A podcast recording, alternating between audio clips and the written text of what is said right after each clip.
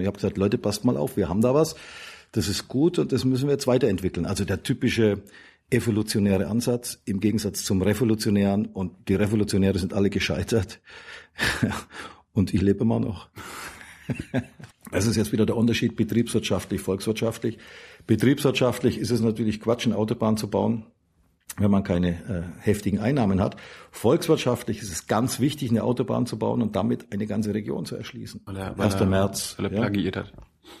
Was weiß ich, was da war. Also er ist jedenfalls zurückgetreten und dann äh, war da irgendwie eine Stelle frei ja, und dann hat man gesagt, Thomas de Maizière, Verteidigung, und äh, Innenministerium, CSU. Ja. Hat die Kanzlerin dann angerufen und gesagt, Hans-Peter?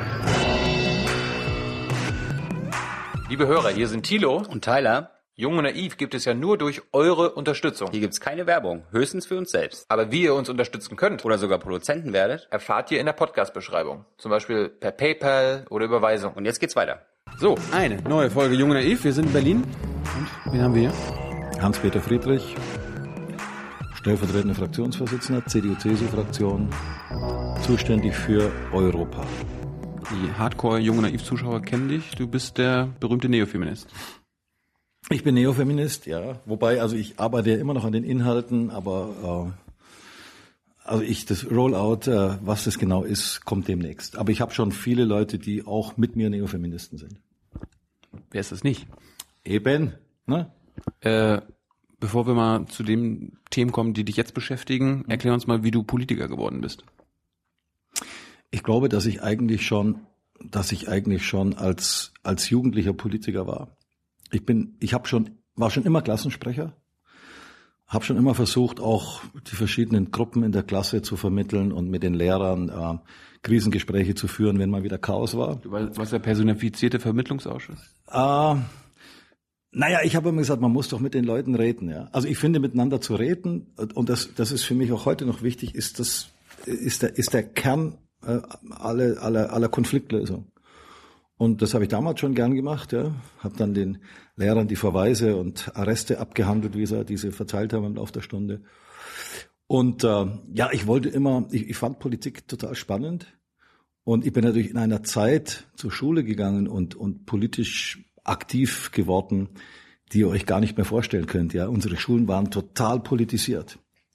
Also bei uns an der Schule gab es die KPTML, die Liga gegen den Imperialismus, äh, das Vietnam-Komitee, also alles linke Gruppierungen. Du warst, und dann, du ja. warst in der KPD? Oder? Und ich habe also gesagt, Freunde, pass mal auf. Ja, äh, links ist euer Ding, aber ich habe was viel Besseres. Ja, ich gründe eine Schülerunion. Und äh, fanden die alle ganz fürchterlich. Und aber ich war im Einzelkampf dadurch sehr geübt. Du warst eine Ein-Mann-Schülerunion. Ich war zunächst mal, also man muss sagen, das ist immer immer dasselbe in so in so Gruppen. Ja, das war damals so. Dann 20 Leute waren links, fünf waren nicht links, vier haben kein Wort gesagt und ich war der einzige, der permanent gegen 20 Linke diskutieren musste. Stellt. Aber war das dann schon eine politische Überzeugung oder war es einfach ja, ja. nur, äh, ich habe einfach keinen Bock auf die Typen? Ne? Nö, nö, hatte mit den Typen gar nichts zu tun, waren ja auch meine Freunde. Mit denen habe ich ja auch bis morgens um fünf diskutiert, ja. Äh, aber ich hatte einfach, ich, ich konnte einfach mit diesem linken Zeug nichts an. Wir sind besser als alle unsere Vorfahren und so weiter. Das, damit konnte ich überhaupt nichts anfangen. Sondern ich habe gesagt, Leute, passt mal auf, wir haben da was. Das ist gut und das müssen wir jetzt weiterentwickeln. Also der typische evolutionäre Ansatz im Gegensatz zum revolutionären und die Revolutionäre sind alle gescheitert und ich lebe immer noch. deine, deine Freunde von damals auch noch hoffentlich. Die leben, ich glaube schon, also jedenfalls, ja, ich glaube, dass die auch gar nicht mehr links sind. Das ist ja auch sowas, ja. Ich, aber gut, das ist ein anderes das, das, das, das höre ich auch mal wieder. Wenn du, wenn du irgendwie ja, mit, mit Mitte 20 nicht links bist, ja, dann machst du irgendwas falsch, aber wenn du mit 40 nicht auch schon wieder konservativ bist, dann ist auch irgendwas faul. Naja, die, man passt sich halt so an die Lebenssituation an. Wenn du links, wenn du, wenn, wie du, also damals war das so, heute ist man ja bei der Jungen Union, da ist das ja schick. Äh, aber damals war das so, da warst du halt links, lange Haare, Jeans, cool. Und äh, wenn du dann äh, dein Medizinstudium abgeschlossen hast oder dein BWL-Studium und arriviert warst, dann hast du dich in eine neue Welt begeben und dann hast du halt konservativ gewählt oder FDP oder also ganz viele der Linken sind heute FDPler oder oder Also Leute, die jedenfalls auf von diesem ganzen Kollektivismus nichts mehr wissen wollen. Ich habe im Grunde meine Linie von damals gehalten. Gut, man, man verändert sich immer so ein bisschen im Laufe der, der Jahre, aber ich war immer schon konservativ. Also Dein Weltbild ist immer dasselbe wie vor, also als 18, als 18 warst. Also sag mal so, mein Weltbild damals war, dass ich, dass ich wusste, dass der Mensch so ist, wie er ist, mit all seinen Fehlern, dass du ihn nicht ändern kannst, sondern dass du ein System, ein politisches System schaffen musst, wo du mit dem, mit den positiven wie negativen Seiten des Menschen einfach rechnen musst. Während diese ganzen kommunistischen Utopien ähm, davon ausgehen, dass du den Menschen, ja, Sein änderst das Bewusstsein, dass du den, den Menschen einfach durch ja, Erziehung und Entwicklung zu einem durch und durch guten Menschen entwickeln kannst. Fand ich immer blöd, ja, völlig sinnlos. Aber ja, das war, insofern, ja, das ist mein Weltbild. Hm. Hast du studiert? Ich habe Jura studiert in, in München, mhm. München und auch. Ja, das war so. Also ich bin, ich habe schon mit 16 mich interessiert für, für Volkswirtschaft. Also Wirtschaftswissenschaften, das war mein Ding. Also Ludwig Erhard, soziale Marktwirtschaft, Mittelstand, ja, das war, das fand ich schon als 17-Jähriger total spannend. Und dann habe ich aber gedacht, da laufen dann diese Juristen rum. Ja? Und irgendwann bist du dann fertig mit dem Studium und dann kommt äh, so ein Jurist und sagt, hm, das geht aber rechtlich gar nicht. Und dann musst du dir von diesen Juristen ein X für ein U vormachen lassen. Und damit das nicht passiert, habe ich gedacht, studierst du selber Jura? Hab das auch gemacht, aber meine Leidenschaft zur Wirtschaftswissenschaft war so groß, dass ich das noch angehängt habe. Ja, das habe ich dann noch nach dem ersten Staatsexamen habe ich dann noch äh, Volkswirtschaft studiert. Wow. Das war, naja, das war einfach meine Leidenschaft. Und es ist heute eigentlich noch. Also ich bin eigentlich ein, ein leidenschaftlicher Wirtschaftspolitiker. Ich finde einfach, ich finde einfach diese mittelständischen Unternehmen, diese kleinen Start-ups, die, die Leute, die was machen und Arbeitsplätze schaffen, eine Idee haben und die umsetzen und, und Tag und Nacht arbeiten, ja, und nur vom Pizzaservice leben, ja, die, das, die finde ich einfach cool. Hast und, du mal in einem Unternehmen gearbeitet? Nein, also ich habe ich, ich hab sehr früh erkannt, dass ich kein Unternehmer bin. Ähm, Aber du wolltest BWL studieren? Ich, ich wollte, ich wollte Volkswirtschaft studieren. Also ich fand, also jetzt nicht die Gewinnmaximierung im Unternehmen jetzt als, als Ziel für mich gut, sondern ich fand einfach ein, ein Wirtschaftssystem zu schaffen wie bei uns, ja. Wie gesagt, ich bin ja schon ein paar Jahre alt. Ludwig Erhard war ja damals noch ganz frisch in, in der Erinnerung der, der Leute damals. Ähm, das war einfach erfolgreich. Und, äh, und in den 70er Jahren, da gab's ja noch äh, den Ostblock, die haben noch an Kommunismus und Kollektivismus und so Quatsch. Ist ja alles weg, ist ja alles tot. Äh, und äh, Ludwig Erhard lebt. Also jedenfalls äh, müssen wir ihn versuchen, ihn äh, noch am Leben zu erhalten, auch wenn wir ja inzwischen in eine Art Bevormundungsrepublik einmünden. Ja, das, also das ist ja bei den Grünen ganz typisch, ja, den Leuten vorschreiben, was sie essen, was sie denken, was sie machen, was sie reden. Ja, also die Grüninnen und Grünen, mhm. wenn du weißt, was ich meine. Mhm. Und, ähm, und das ist nicht so mein Ding. Ja. Ich bin nach wie vor für individuelle Freiheit. Ja, und nach dem Studium bist du gleich Politiker geworden? Nein, also nach dem Studium bin ich äh, weg aus meiner bayerischen Heimat äh, Bayern, aus meiner oberfränkischen Heimat Oberfranken und bin nach Bonn ins Bundeswirtschaftsministerium. Wie, wie kommt man an den Job? Ja, man muss sich bewerben und wenn man dann Jura und Wirtschaft studiert hat und gerade ein Privatisierungsprojekt ansteht, damals Deutsche Airbus GmbH, dann hat man genauso jemanden gesucht und war gut. Warst du damals schon in der Partei? Ich war, ich bin schon mit, äh, mit äh, 16 in die Junge Union eingetreten, mit 17 in die CSU. Und äh, war aber, bin aber dann, als ich zum Studium bin, nach dem Abitur nicht mehr politisch aktiv gewesen, weil also äh, die junge Union, das macht man meistens daheim in seinem Wohnort. Und wenn man dann an die Uni kommt, hat man ja im Grunde den, den Kontakt zu der, zu der Heimat verloren. Und äh, in der Zeit war ich dann nicht mehr politisch aktiv. Eigentlich erst wieder, als ich dann nach einer gewissen Zeit im Wirtschaftsministerium gesagt habe, ich, ich muss aus dem Ministerium raus, ich muss wieder Richtung, Richtung Politik irgendwas machen und habe dann bei der CDU-CSU-Fraktion angeheuert. Hier? Also in Bonn. Okay. War Wirtschaftsreferent der CSU-Landesgruppe, hab Wirtschaft, Verkehr, Landwirtschaft, das waren meine drei Themen. Und es war spannend. Ja, und irgendwann mal, irgendwann mal ähm, hieß es dann, dass der Bundestagsabgeordnete aus meiner Heimat, die ich 20 Jahre vorher verlassen hatte, dass der aufhört, dachte ich, bewirbst du dich mal. War nicht ganz einfach, weil mich natürlich niemand mehr gekannt hat. Ja. Also wenn du damit mit 17 in der Jungen Union aktiv bist und kommst mit 40 wieder, sagen die, nie gehört, nie gesehen. Wer bist du? Genau. Und ähm, also drei kannten mich noch, aber die restlichen äh, 117 nicht. Von den 120 Wahlmännern. Aber ich hab's dann, ich bin dann nominiert worden. Wie, wie hast du es geschafft? Hast du mit deinen Ideen überzeugt? Oh, die, Oder gab's ja, die haben mich gab's doch- doch, Es gab zwei Gegenkandidaten. Äh, aber ich, ich bin eben, bin eben gewählt worden. Ja. Also ich meine, ja, war halt so. Und äh, wann bist du denn in den Bundestag gekommen? Und dann bin ich 98 im Bundestag. Das ist jetzt wie viele Jahre her? 18 Jahre. Als, als Kohl abgewählt wurde, bist du rein. Genau, genau. Das war ganz, und das war richtig frustrierend, weil wir waren ja dann, man muss sich das so vorstellen, man kommt in den Bundestag und denkt, also jetzt kann ich hier mal richtig äh, gestalten. Und dann gehst du in den Ausschuss. Ich bin damals in den Sozialausschuss gekommen. Wirtschaftsausschuss haben sie gesagt, ist schon besetzt. Sozialausschuss und dann sitzen da die, die Sozis und die Grünen und sagen, du kannst hier reden, was du willst, wir haben die Mehrheit. Und das waren die am, am Anfang, nach 16 Jahren äh, CDU, CSU, FDP-Koalition, total ausgekostet, ja. Und das bringt dich zum Rasen. Du diskutierst mit denen bis Mitternacht und dann sagen sie um Mitternacht, okay, wir haben die Mehrheit, wir stimmen jetzt ab. Und alles ist wie die Katze, ja. Und äh, auch diese Frustrationsphase musst du mal mitgemacht haben. Ich meine, macht ihr das heute nicht auch? Ja, aber also heute kannst du es gar nicht vergleichen, weil heute ist ja diese große Koalition, so die, die walzt ja sowieso alles nieder, ja. Also ich meine, Opposition gibt's ja faktisch gar nicht.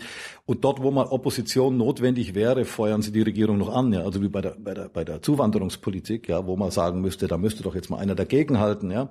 Da sind die Grünen und die Linken ja noch verrückter und wollen noch mehr die Grenzen aufmachen. Also das ist alles mehr so, wie das mal war, aber kommt wieder. Und ähm, ja. Ja, das, waren das frustri äh, frustrierende Jahre für dich? Also, Also bi- bis, bis Merkel dann quasi an die Macht Das kam. war, es war, das erste Jahr war frustrierend, ja, einfach zu sehen, du hast keine Mehrheit und egal was du und wie du argumentierst und was du vorschlägst, du kannst nichts durchsetzen, weil die anderen sagen immer, hm, wir regieren aber.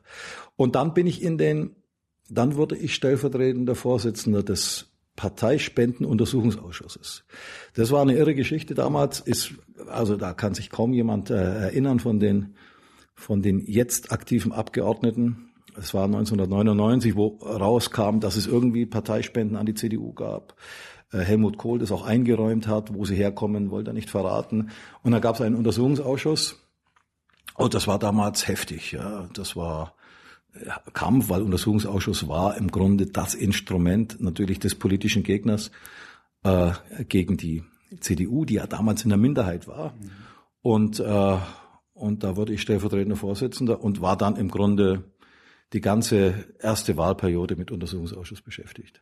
Ich meine, das muss ja, wenn, wenn es einen Untersuchungsausschuss über die CDU-Spendenaffäre gibt und du quasi der stellvertretende Unionsmann bist, das ist doch, was hat man da für eine Rolle? Also äh, kommen denn deine Kollegen von der CDU und dann sagen so, also Hans-Peter, nicht so stark nachfragen oder verhindert er mal mehr als... Nein, das ist ja anders. Also so ein Untersuchungsausschuss ist ja ein, das äh, schätzen ja viele falsch ein, ist das Kampfinstrument meistens der Opposition gegen die Regierung. Aber es ging ja um die Oppositionspartei. Genau. Also die Regierung entscheidet irgendwas, ja, und äh, die Opposition kann als Minderheit einen Untersuchungsausschuss einsetzen und hat dann alle Möglichkeiten, wie ein Gericht, wie eine Staatsanwaltschaft auch zu befragen.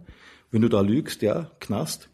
Äh, Und ähm, es war aber die ganz untypische Situation, dass in diesem Untersuchungsausschuss die Regierung die Ankläger waren, also die SPD, die inzwischen die Mehrheit hatte, die hatten dann auch in dem Untersuchungsausschuss die Mehrheit. Die haben auch den Vorsitzenden gestellt. Und insofern war es sozusagen eine Abwehrschlacht der, der CDU, CSU gegen die Angriffe der SPD. Und wir haben am Ende des Untersuchungsausschusses dann den Spieß einfach umgedreht und haben bei dieser Gelegenheit auch äh, diverse äh, Verflechtungen ähm, der SPD in den, ich sag mal, ökonomischen Bereich hinein untersucht. Also es war dann immer so, hat dann immer neue Wendungen genommen und dann ging es damals, also vielleicht kann sich der eine oder ein an Schreiber, der in Kanada war und äh, den haben wir in Toronto äh, untersucht, befragt äh, in einer, das war eine, eine ganz spannende Geschichte, war ich mit Ströbele da äh, haben wir. Du und Ströbele? Ja, ja, ja. Also, also der Vorsitzende und Ströbele für die Grünen, ich für die CSU. Und äh, ja, es war eine heiße, war eine heiße Geschichte. Habt ihr rausgefunden, wo Kohl die Spenden herbekommen hat? Nein, das hat, hat, hat man nie rausgefunden. Aber ich kann mich also erinnern, dass ich mit, mit, mit, mit Ströbele mal in Paris auch war, im Knast, also äh, besuchshalber. Dort haben wir auch einen Manager vernommen von Elf Aquitaine. Auch das war damals die Frage, Elf Aquitaine, das war ein, ein französischer Konzern oder ist ein französischer Konzern, der, der das Tankstellennetz in den neuen Ländern gekauft hat. Also es hat dann immer größere Weiterungen genommen, aber so richtig rausgekommen ist bei der ganzen Geschichte nichts, außer dass wir, glaube ich, in vielen Dingen Transparenz geschaffen haben. Und das ist schon mal das, das Allerwichtigste, dass man Transparenz schafft, ja, dass man sagt, okay, das ist, das ist Sache und das waren die Fakten und äh, Ich meine, am Ende ging es um Korruption, oder? Geld für. No, es ging nicht um Korruption. Es ging, es ging um die Frage, wo, wo kommt, wo sind Gelder hergekommen für Parteien, ja? Und da ist man dann natürlich auch ein bisschen in die Geschichte zurückgegangen, wobei man sagen muss, dass es früher vor 40, 50 Jahren äh, noch ganz andere Möglichkeiten gab für Parteien an Geld zu kommen, ja? Äh, da hat, hat, konnten zum Beispiel Verbände spenden, ja? Äh, Das war natürlich eine komfortable Geschichte, ist heute alles nicht mehr zulässig. Also heute können nur Privatpersonen noch, äh, noch spenden äh, und auch da ist viel Transparenz ähm, inzwischen erreicht worden. Aber es hat natürlich alles auch so seine zwei Seiten. Also die Parteien müssen natürlich auch funktionsfähig sein, sie müssen auch Geld haben und wenn die Parteien nicht mehr mitwirken an der Willensbildung und dort versagen, dann hat man Fehlentwicklungen, die man schnell bereut. Also wenn ich jetzt mal nach England schaue und den, den Brexit mir anschaue, sehe ich ein eklatantes Versagen der britischen Parteien in dieser Diskussion. Keiner hat sich so richtig äh, ins Zeug gelegt und Kampagne gemacht, sondern jeder hat so halbherzig, die Tories waren gespalten, die Labour Party hat auch nur so halb hin und halb her. Und äh, ich glaube, dass Parteien eine wichtige Funktion haben, steht bei uns extra im Grundgesetz. Parteien wirken an der politischen Willensbildung mit. Und dann muss man sie aber auch in die Lage versetzen, äh, dass sie, dass sie auch Finanzmittel haben. Äh, nun gibt es staatliche Mittel für Parteien. Das ist ganz ordentlich. Also anders als in Amerika, ja, wo du als, muss man sich mal vorstellen, in Amerika muss jeder Abgeordnete für seinen Wahlkampf drei, vier Millionen Dollar alle vier Jahre, alle sechs Jahre. Ich habe gelernt, ein Drittel der Arbeitszeit eines Abgeordneten in Amerika, also der US-Bundesabgeordneten, Ja. geht für Spendentermine Ja, du musst, ja- musst, ja- musst ja die Kohle dann ranschaffen. Das brauchen wir in Deutschland nicht, weil wir eine, eine staatliche Parteienfinanzierung haben. Und das ist ja auch das Argument zu sagen, dann können wir aber auch diese Spendengeschichten ein bisschen einschränken. Und das wird auch gemacht. Ja. Äh, Also das, das, das Parteienfinanzierungsgesetz ist inzwischen sehr, sehr restriktiv. Irgendwann bist du aber Minister geworden, oder?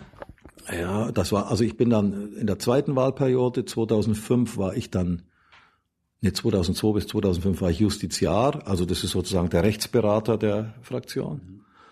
Und 2005 wurde ich ähm, stellvertretender Fraktionsvorsitzender und habe damals hauptsächlich ähm, Verkehrspolitik gemacht. Verkehrspolitik, aber auch Tourismus, Kommunalpolitik. Aber Verkehrspolitik war deswegen spannend, weil es damals um die Frage ging, soll die Deutsche Bahn AG an die Börse gehen? Hast du Ja oder Nein gesagt? Und ich habe äh, damals in einer, in einer bemerkenswerten Allianz mit der FDP, die in der Opposition war, und den Grünen, die in der Opposition waren, äh, gegen diesen Börsengang äh, gekämpft, weil Die FDP war dagegen? Du auch? die FDP wollte den Börsengang äh, nicht und die Grünen wollten ihn nicht. Wir haben, ähm, wir waren der Auffassung, dass das Schienennetz, ja, also Infrastruktur, in keinem Fall an die Börse darf, in keinem Fall äh, Privataktionären ausgeliefert werden darf, weil das, äh, weil Infrastruktur ein, ein, ein politisch essentielles äh, Thema ist, das man nicht äh, Privatinvestoren überlassen darf, sondern äh, wo es immer eine, eine politische, hoheitliche Entscheidung geben muss. Und äh, das war damals große Koalition, 2005 bis 2009. Und im Grunde waren sich viele in der Union und der SPD einig, jawohl, geht an die Börse, die Kohle holen wir. Äh, aber wir haben immer gesagt, Moment mal, aber dann habt ihr amerikanische Aktionäre, amerikanische Aktionärsschützer, amerikanische Anwälte, die euch die Hölle heiß machen bei jeder Strecke, die ihr baut, bei, bei der ihr nicht nachweist, dass es sich betriebswirtschaftlich rechnet.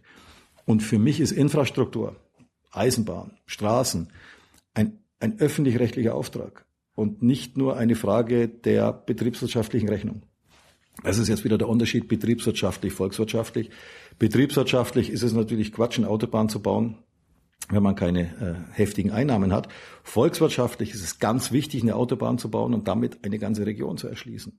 Der Bayerische Wald zum Beispiel hatte früher im Winter eine Arbeitslosigkeit von 40 Prozent, im Sommer eine Arbeitslosigkeit von über 20 Prozent.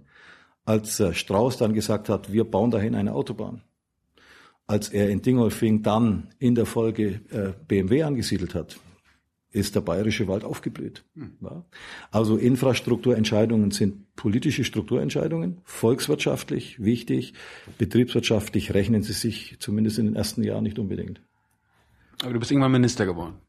Und dann war ich, ja genau, 2011 bin ich Minister geworden. Wie, wie ist das passiert? Ja, mein Freund Karl Theodor zu Guttenberg, viele werden sich erinnern, hm. Vage. KT ist, äh, ist zurückgetreten 2011 im März, ähm, ja. Weil er, weil 1. er, März. Weil er ja. plagiiert hat. Was weiß ich, was da war. Also er ist jedenfalls zurückgetreten. Und dann äh, war da irgendwie eine Stelle frei. Ja, und dann hat man gesagt, Thomas de Maizière, Verteidigung und äh, Innenministerium, CSU, ja. Hat die Kanzlerin dann angerufen, hat gesagt, Hans-Peter, machst du das? Nein, man, man, man trifft sich ja da sowieso. Ich war ja damals Landesgruppenvorsitzender. Ich habe ja sowieso alle handelnden Personen ständig getroffen. Ja. Und irgendwann mal hat mich, die Kanzlerin hat insofern da äh, nichts zu bestimmen, weil über die CSU-Minister natürlich der bayerische äh, Ministerpräsident und CSU-Vorsitzende Seehofer bestimmt. Ach so, weil Gutenberg CSUler war. Wir haben, wir war. haben, wir, wir hatten damals drei, äh, drei äh, Ministerposten. Ilse Eigner Landwirtschaft, Verkehr war der Peter Ramsauer und ähm, KT war Verteidigung und Verteidigung wurde gegen Innen, also wurde wieder von der CSU besetzt, dann das Innenministerium und dann ging es darum, einen CSU-Innenminister zu finden. Ja, Und wie war der Job? ja, anstrengend. Also hast du als Innenminister, muss sich vorstellen, das ist ein, ein riesen Ressort, weil es natürlich äh, unheimlich viele Aufgaben hat von der gesamten inneren Sicherheit äh, über das, das Thema also Kirche, Sport, äh, Integration, ähm, all, Sport. Sportminister, Verfassungsminister, weiß ich. Ja, du hast, also hast, du hast insgesamt 18 Oberbehörden, ja, vom Statistischen Bundesamt bis zum Verfassungsschutz und Bundespolizei und also es ist ein Riesenressort. Was war dein Lieblingsthema als Innenminister? Ja, da gibt's, also es gibt, die innere Sicherheit ist natürlich spannend, weil du da schon äh, die Verantwortung spürst, ja. Und dann gibt's zur Entschädigung ähm, Sport, wo du dann zu den Olympischen Spielen fährst und dich freust mit den Goldmedaillengewinnern.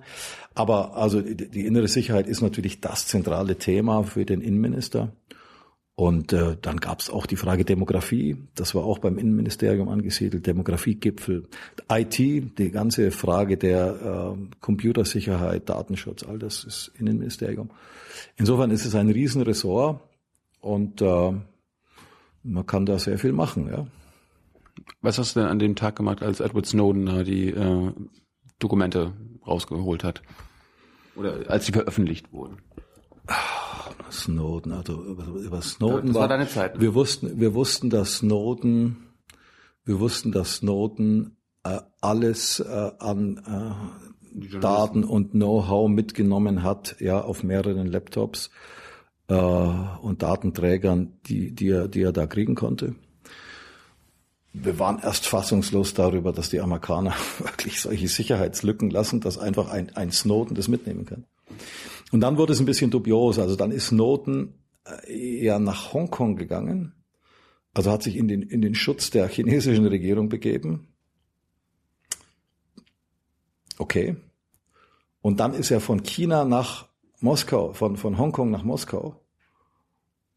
Ja, da magst du dir dann so deine Gedanken, was das wohl für ein Typ ist, ja. Hast du gleich an Asyl gedacht? Nein, ich habe sofort an Spionage gedacht und dass er beauftragt ist von irgendjemandem, irgendeinem Geheimdienst, das zu machen. Ja, das war mein erster Gedanke. Ja. Es gibt, es ist so normal, also mittlerweile hast du schon gang und gäbe, dass es Whistleblower gibt, die sagen so, okay, aus wegen meinem Gewissen muss ich das jetzt tun. Ja, das äh, versuchen die natürlich zu suggerieren, dass das eine wichtige Gewissensentscheidung war. Im Grunde hat er, im Grunde hat er den, die, die gesamten Abwehrmechanismen äh, der, der USA verraten an, an die äh, an die Russen oder vielleicht Chinesen. Ich weiß es nicht genau. Man, man weiß, er hat ja er hat ja nichts dabei. An uns alle. Wir, wir, wissen, wir wissen es doch jetzt ja alle. Naja, das führt halt dazu, dass äh, die äh, terroristischen Netzwerke in der Welt, als sie dann wussten, wie die amerikanischen Behörden versuchen, ähm, ähm, Netzwerke aufzuklären, äh, ihre Kommunika- Kommunikation total verändert haben.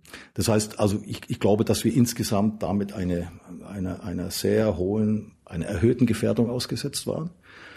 Ähm, und das war natürlich schon beunruhigend. Also mich hat das sehr beunruhigt. Aber welche Folgen hast du als Innenminister Ja, veranlasst? man muss ja, man muss ja so, man muss ja so, man muss ja sagen, es ist so, dass äh, die Nachrichtendienste ja die Aufgabe haben, insbesondere Verbrecher und Terrorstrukturen aufzuklären. Äh, Und in der ganzen Vernetzung der Terrororganisationen von Afrika, ja, bis, also von Mali bis Pakistan und Afghanistan, spielt natürlich das Internet eine zentrale Rolle. Dort findet die Kommunikation. Die Verbrecher, die Terroristen äh, optimieren ihre kriminelle Energie durch das Netz, indem sie die Kommunikation benutzen, indem sie E-Mails haben, indem sie so. Und jetzt musst du natürlich die Sicherheitsbehörden in die Lage versetzen, mindestens auf Augenhöhe, wenn nicht eine Nasenlänge voraus äh, zu sein. Das heißt, du musst wissen, gibt es in Berlin Leute, die Kontakt haben zu Al-Qaida in Pakistan oder in ja, in, in Afghanistan. Du musst wissen, wie die, wie die Kommunikationsströme laufen. Und äh, wenn das alles verraten wird, wie, wie die da drankommen und was die da machen, dann ist das natürlich ein, ein, ein höchst sicherheitsrelevantes Thema.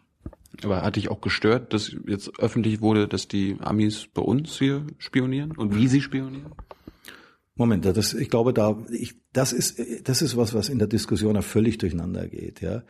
Also die Frage Aufklärung von, von Netzwerken auf der einen Seite und das andere, was es seit 10.000 Jahren gibt, nämlich Spionage. Also Spionage heißt nichts weiter. Ich versuche meinen Verhandlungs, mein Verhandlungsgegenüber so viel Informationen äh, im, im, im Vornherein abzulocken, äh, abzuluxen, dass ich äh, in den Verhandlungen gut dastehe, dass ich weiß, äh, man kann das auch Aufklärung nennen. Ja? Also, So, so machen wir es also auch. also wir, man muss sich das so vorstellen, wenn ein Bundestagsabgeordneter beispielsweise in, in ein Land, nehmen wir mal, nach äh, China, nach äh, Afrika, nach sonst wohin fährt, äh, dann bereitet er sich vor. Er will wissen, was ist in dem Land, wer regiert dort, wie sind dort die politischen Kräfte, wie ist dort die wirtschaftliche Lage, was gibt es dort für Probleme, für Gefahren. So, nun wäre es ein bisschen merkwürdig, wenn sich Politiker ja aus Zeitungen informieren müssten, sondern es gibt natürlich vom Bundespresse- und Informationsdienst ein Information über dieses Land. Äh, Wir haben einen Auswärtigen Dienst, der Informationen über dieses Land zusammenstellt. Äh, Die sind nicht öffentlich, weil da natürlich viele Erkenntnisse auch der Diplomaten einfließen, die, äh, naja, wo man es ungern hat, äh, dass der Staatschef von Botswana oder Tibunduku oder was es da alles gibt, weiß, was wir alles wissen. Ja? So, also bedient man sich natürlich auch der der Nachrichtendienste. Also Nachrichtendienste, die, die, die, die, die operieren ja nicht irgendwie, Du, sondern sagst, die, du, sagst, besorgen, die besorgen Informationen. du sagst nicht Geheimdienst, du sagst Nachrichtendienst.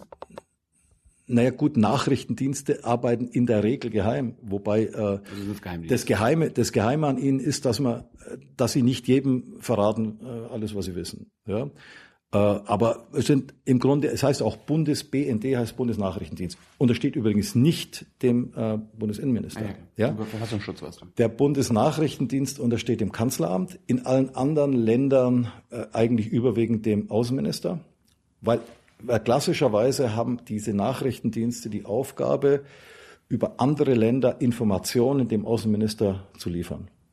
Und das machen die, da ist nichts äh, ungesetzlich. Dass die hin und wieder auch Dinge machen, die äh, Ja, wo man sagt, also äh, so ganz entspricht es aber nicht der Gesetzeslage in dem Land. Ja, ich glaube, das ist das ist äh, das ist klar, das ist normal und das ist auch schon seit 10.000 Jahren so. Wird auch immer so bleiben. Also ich glaube, dass es immer Spionage gibt, weil man immer versucht, so viel wie möglich herauszufinden über den anderen. Gar nicht in böser Absicht, aber je mehr ich weiß, umso besser.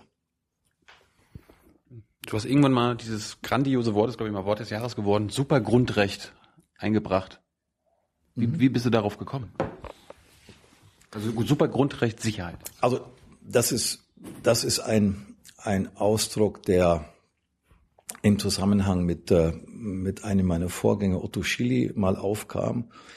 Sicherheit ist ja explizit nicht in einem Artikel äh, im Grundgesetz geregelt, aber man muss wissen, alle Rechte, alle Möglichkeiten, die einem, einem Bürger äh, aufgrund seiner Grundfreiheiten äh, zustehen, sind eigentlich nur was wert, wenn es auch Sicherheit gibt. Also ohne Sicherheit sind alle Grundrechte im Grunde relativ wenig wert. Also äh, was nützt mir das Recht auf Meinungsfreiheit oder Demonstrationsfreiheit oder Religionsfreiheit, wenn ich an der nächsten Ecke von jedem x-beliebigen umgelegt werden kann? Also Sicherheit ist im Grunde die Voraussetzung für die Ausübung aller Grundrechte. Ohne Sicherheit gibt es keine Grundrechte. Wenn, wenn, wenn, wenn du jetzt damit rechnen musst, dass während wir hier sitzen, deine Bude daheim ausgeräumt wird, dann ist deine Lebensqualität eingeschränkt. Würde ich mal sagen. Ja. Also bei mir wäre es so. Ich stelle mir jetzt gerade nur vor. Ja, ne? Ja. Mist, Laptop weg. Den, den habe ich mir. Ah, Gott, Gott sei Dank. Also gut, das ist die andere Möglichkeit. Man kann sagen, ich brauche keine Sicherheit, aber man muss halt alles immer mitnehmen mit mir. Ist klar, das ist klar, kannst du auch machen. Nein, aber wir müssen die Bevölkerung schützen. Ich glaube, dass, das muss man ja sehen, was ist ein Staat überhaupt? Ein, ein Staat ist deswegen gegründet worden, weil man sagt, wir müssen unsere Bürger schützen vor Angriffen von außen, ja, und äh, dass auch die Regeln und, und die Gesetze innen, eingehalten werden, die wir uns selber geben. Klar, dass nicht einfach einer den anderen umlegt oder einen anderen was klaut, sondern das muss alles seine Ordnung haben und dazu braucht es einen Staat. Der muss die Sicherheit gewährleisten. Und deswegen glaube ich, dass diese Sicherheit sozusagen die Grundlage für, für alles ist. Und ich habe das versucht, etwas provokativ plastisch mit Supergrundrecht auszudrücken. Aber allein die Diskussion, die dann entstanden ist, ähm, war ja schon sehr fruchtbar. Weil man muss ja darüber reden. Ja. Mhm. Was ist, was ist alles wert ohne Sicherheit? Ist es echt so, das steht über allem für dich? Naja, es ist die Grundlage für alles. Also in dem Moment, wo du nicht mehr lebst, ja. Das Grundgesetz ist. In, in, in dem Moment, wo du nicht mehr lebst, ja, ist äh, auch äh, deine Möglichkeit der Meinungsäußerung relativ eingeschränkt. Und ich auch deine freie ich kann, ich kann Abschiedsbrief ja, hinterlassen. Das ist wahr, aber das muss alles vorher machen. Ja. Also von daher, die Ausübung der Grundrechte ist daran gebunden, dass äh, mich andere nicht äh, kaputt machen dürfen, ja, zum Beispiel. Also, aber ich will das, ich will das jetzt weiter nicht, ich will das jetzt weiter nicht vertiefen. Ich glaube jedenfalls, dass Sicherheit etwas ist, äh, was was grundlegend ist für alles menschliche Zusammenleben. Aber, aber manchmal gibt es ja, es gibt Grundrechte, wo die Sicherheit, die du garantieren willst, äh, meine Grundrechte einschränkt. Also, also zunächst mal, ich, meine Meinungsfreiheit. Also ja, die, die Grund, es ist ja so, die Grund, alle, alle Grundrechte sind natürlich nie schrankenlos, äh, sondern alle, es gibt ja auch Grundrechtskonflikte, ja, wo, wo also die Meinungsfreiheit des einen äh, der, der, der Würde des anderen entgegenstehen und so weiter. Aber das, äh, diese, diese, diese Konkurrenz, diese Konkordanz der Grund, der Grund, äh, äh, des, der, der, der Grundrechte gibt es immer. Äh, und natürlich gibt es auch dieses Spannungsverhältnis zwischen äh, Freiheit und Sicherheit. Du kannst, du kannst in einem, in einem Staat, in dem es überhaupt keine Freiheit mehr gibt, ja, äh, äh, ist natürlich die Sicherheit auch sinnlos, ja. Dann hast du natürlich nichts erreicht. Äh, aber in einem Staat, wo es Faustrecht für alle gibt, ja, äh, hast du auch nichts erreicht. Insofern gibt es immer dieses Spannungsverhältnis. Aber das ist, glaube ich, das Wesen der Politik. Politik besteht eigentlich darin, dass du immer Konflikte hast, auch zwischen Menschen. Ja? Also Krankenkassenbeiträge, der, der krank ist, möchte möglichst viel Leistung haben, der, der gesund ist, möchte möglichst wenig Beiträge zahlen. In allen Bereichen, ja, bei Steuerzahlen, bei allem hast du das, den Grundkonflikt, äh, dass die Interessen des einen und die Interessen des anderen da sind und du musst irgendwie eine Lösung finden. Das ist das Wesen der Politik. Und in diesen Bereich fällt auch das Spannungsverhältnis Freiheit-Sicherheit. Ja? Und äh, Gut, wir hatten ein anderes Thema, Vorratsdatenspeicherung, Riesenaufregerthema. Überwachung. Ich bin da, bin da, ich bin da relativ entspannt inzwischen, was das Thema angeht. Wenn du in, in der Verantwortung bist, willst du natürlich möglichst schnell dafür sorgen, dass möglichst wenig passiert. Aber wenn es erstmal so ist, dass den Leuten reihenweise das Konto abgeräumt wird, ja, und man nicht mehr nachverfolgen kann, wo das eigentlich herkommt, wo die Verbrecher eigentlich eingedrungen sind, ja, dann werden wir von in Deutschland und in Europa automatisch eine, eine Forderung äh, der Bürger kriegen, dass man diese Daten äh, speichert und dafür sorgt, äh, dass ich weiß, äh, anhand der IP-Adressen, wer da in meinen Computer reingekommen ist. Also insofern wird sich das alles im Laufe der Zeit entwickeln und entspannen. Äh, und ansonsten glaube ich jetzt nicht, dass Nachrichtendienste daran interessiert sind, deine Telefongespräche abzuhören, ob du mit irgendwas irgendwo irgendwas magst. Bist du schon mal Opfer eines Verbrechens geworden? Nein. Nee, noch nie? Habe mich immer auf sicherem Gebiet bewegt. Das heißt, ich habe früher mal, aber das ist ein, das ist ein gutes Beispiel. Ich war mal äh, in den 80er Jahren in, in, in Washington, habe äh, als Referendar bei einem Rechtsanwalt gearbeitet. Und weil ich kein Geld hatte oder sehr wenig, äh, damals war der Dollar D-Mark-Kurs sehr, sehr schwierig für mich, habe ich in Southeast Washington gelebt. Das ist da, wo wirklich, äh, wo wirklich Mord an der Tagesordnung war. Und ähm, und wo immer, wenn ich jemandem erzählt habe, dass ich da wohne, sagen die, um Gottes Willen, da wohnst du. Aber ich meine, ich konnte mir halt nur das leisten. Ich war dann Hast du eine Waffe gehabt? ich war, nein, natürlich nicht. Ich war, es ist auch verboten in Amerika, entgegen aller Behauptungen, mit Waffen auf den Straßen rumzulaufen. Du darfst die Waffe zu Hause haben, aber du darfst ja nicht durch die Gegend latschen damit. Ähm, als ich Jahrzehnte später, 20 Jahre später, 10 Jahre später äh, dort wieder, oder als 20 Jahre später als Innenminister dort war, habe ich festgestellt, dass dieses Washington DC plötzlich eine total sichere Stadt war. Früher die Hauptstadt des Verbrechens in den USA und jetzt überall da, wo die Verbrecher gelaufen sind, Studenten, die gejoggt sind, schöne Blumenbeete, dann sage ich, was ist denn los? Wie habt ihr das gemacht? Sagen die mir nur, wir haben alle Verbrecher eingesperrt. Ich sagte, okay, aber wie? Jo, Kameras. Ja, äh, die haben halt überall an den neuralgischen Punkten, öffentlichen Punkten Kameras aufgebaut. Und äh, das klingt jetzt ein bisschen banal, aber sie haben mit dieser Kameraüberwachung es fertiggebracht, dass auch in den schwierigen Regionen dieser Stadt die Leute heute sich relativ sicher fühlen können, weil die Verbrecher ja spätestens nach dem ersten Verbrechen, das sie begangen haben, in Knast waren. Und ähm, Also die Idee das ist- übernommen. das ist so, ein- das ist auch so ein Konflikt. Das ist auch so ein Konflikt, den du hast, ja.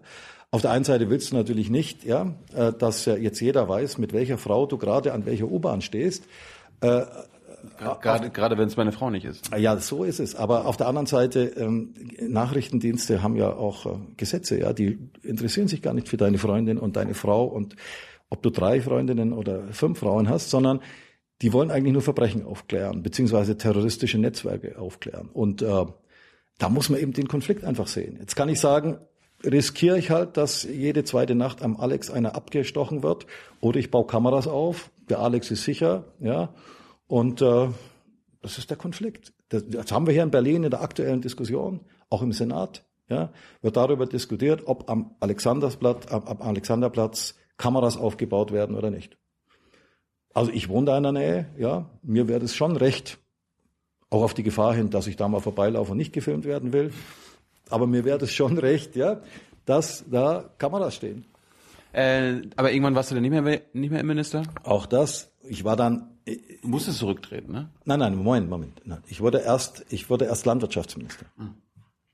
Und dann musstest du zurücktreten. Dann muss ich zurücktreten. Also ich war Landwirtschaftsminister. Wegen was? Äh, Moment, erst ich war Landwirtschaftsminister und das war ein absoluter Traumjob. Das war sozusagen, wusste ich bis dahin nicht, aber als ich es dann war, wusste ich, das ist es, ja. Wirtschaft, ländlicher Raum, Mittelstand, toll. Und dann im Februar 2014 hat dann ein gewisser Herr Oppermann äh, in einer Presseerklärung behauptet, ich hätte den SPD-Vorsitzenden darüber informiert, dass einer seiner Hoffnungsträger Idati. leider da so ein bisschen Probleme hat, ja. Und ähm, Stimmt das? da das auch noch gestimmt hat und ich das auch gar nicht geleugnet habe, ja, ähm, hat die Frau Bundeskanzlerin gesagt, jetzt wird zurückgetreten. Ja, dann habe ich meinen Parteivorsitzenden gefragt, was sagst du dazu? Sagt er, kann man nichts machen. Du hast was falsch gemacht. Na, ich hätte den Herrn äh, Gabriel nicht darüber informieren sollen. Dürfen. Sagen die. Aber also ich fand, dass ich ihn informieren musste. Auch finde ich heute noch. Ja.